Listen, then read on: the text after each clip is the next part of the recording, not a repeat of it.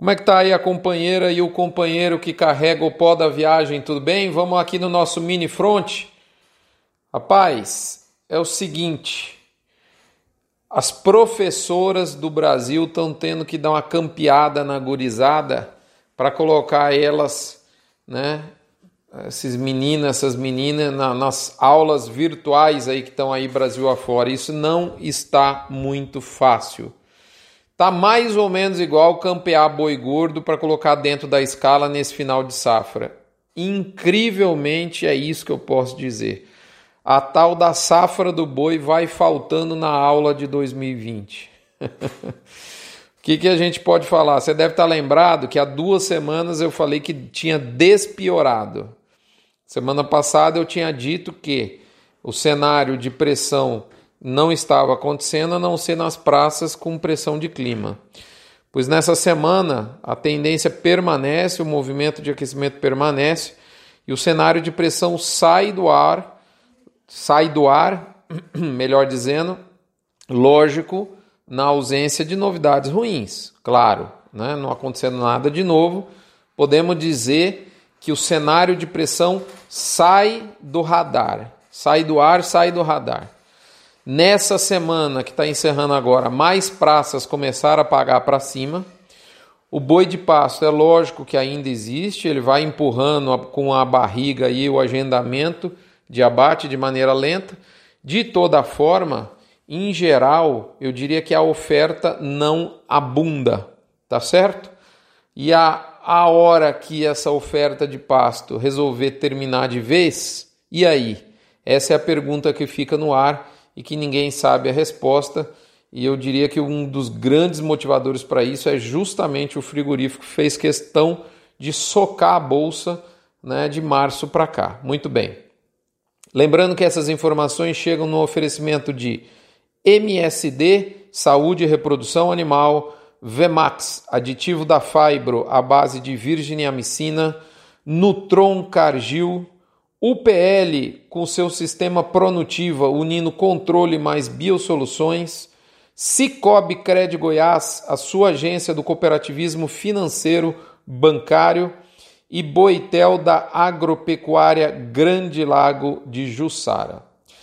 Moçada, mesmo nas praças onde a escala andou melhor nos últimos dias, e isso ainda ocorre, é lógico, aqui e acolá, mesmo nessas praças, nós não vemos fortes testes negativos na arroba. Se você olhar, por exemplo, o relatório Boi e Companhia da Scott, nessa semana, comparado com o encerramento da semana passada, né, quinta contra quinta, apenas Mato Grosso, Maranhão e Santa Catarina apresentaram redução na cotação nominal da arroba. Pelo que a gente está percebendo, Garantir nória de abate cheia viabiliza o acesso da indústria a uma excelente margem de exportação. O melhor head do frigorífico no curtíssimo prazo é ter escala cheia. Em resumo, margem vale mais do que escala. Além disso, o que tem aparentemente pesado mais para a indústria não é a extensão da escala propriamente dita, mas sim a expectativa de escalar, de facilidade ou de dificuldade em escalar bois no futuro próximo. Duas a quatro semanas à frente, pode dizer. Logo, se a expectativa é de encontrar menos bois adiante, como é o caso agora, mesmo com escala maior, a vontade de pressionar preço fica enfraquecida. Outro ponto importante é que a demanda de exportação também tem um novo cliente faminto, os Estados Unidos.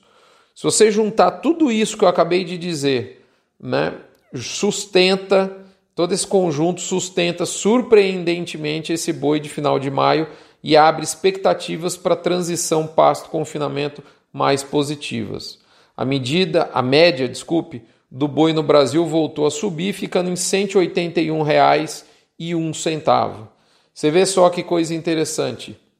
Justamente na fase em que é, e incluso eu posso falar que mais temia sobre os destinos da arroba, a gente percebe aí uma valorização, um endurecimento, né? E a gente está praticamente tirando aquele view de, de, de baixa, ou mesmo de. Porque para mim sempre foi uma.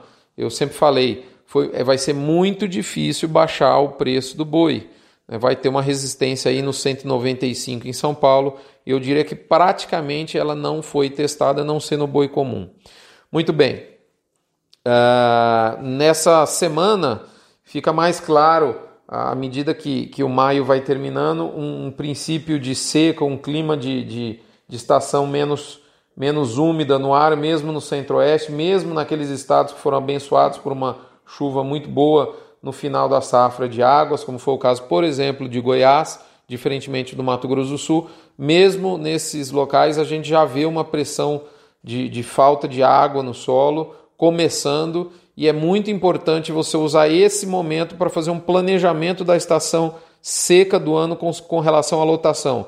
Sobre isso eu fiz um podcast muito bacana com o gerente de pasto. E o último recadinho, antes da gente finalizar o front, vem da Asbran.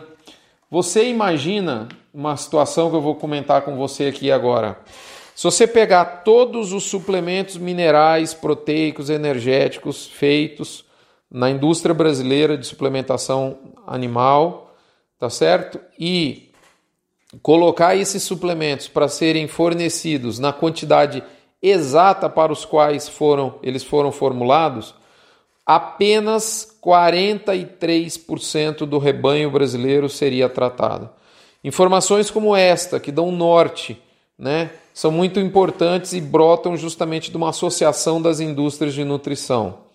É, se você está interessado em saber, por exemplo, quais são os rumos do confinamento, a Asbran tem informações do que está acontecendo com a venda de suplementos. E é muito interessante quando a gente conversa com, com eles e consegue claramente entender os próximos passos da arroba. É por essas e outras que eu, como gestor de uma fazenda de pecuária, faço questão de escolher um fornecedor que seja afiliado à Asbran e é esse o nosso recadinho lá para nossa amiga Beth Chagas.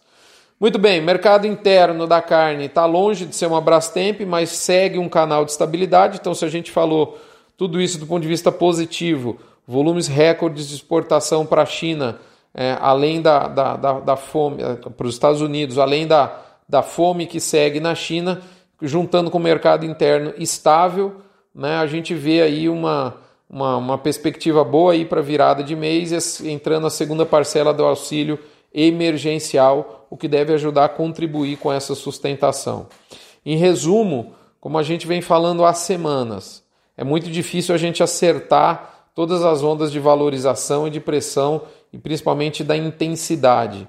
Esse momento que era para ser um momento de desafio acabou não sendo, não está sendo, de novo, isso não nos dá o direito de, de relaxar na nossa necessidade de proteção, mas nos abre a possibilidade muito boa de, de, de, de contratar proteção para entre safra. E é como a gente sempre disse, nós íamos sofrer a crise, estamos sofrendo, mas como nós somos o hipermercado da economia e principalmente do mundo, o nosso boleto, a nossa parcela, o nosso sofrimento vai ser menor. E muita atenção de novo, tudo pode mudar num piscar de olhos. Nessa linha, o front dos assinantes responde a pergunta dos leitores mais recorrente. Ou seja, eu ainda não me protegi, dá para fazer alguma coisa? Essa foi uma pergunta que eu recebi com recorrência e essa reação do mercado futuro é, certamente deixa é, esses números mais palatáveis para serem contratados agora. E é sobre isso que eu falo no front dos assinantes. Nessa semana Estamos encerrando com uma, uma, uma curva futura bastante diferente da, das últimas semanas e isso abre perspectivas boas para que você que ainda não fez nada adquirir uma proteção. Um abraço, fiquem com Deus, até a próxima.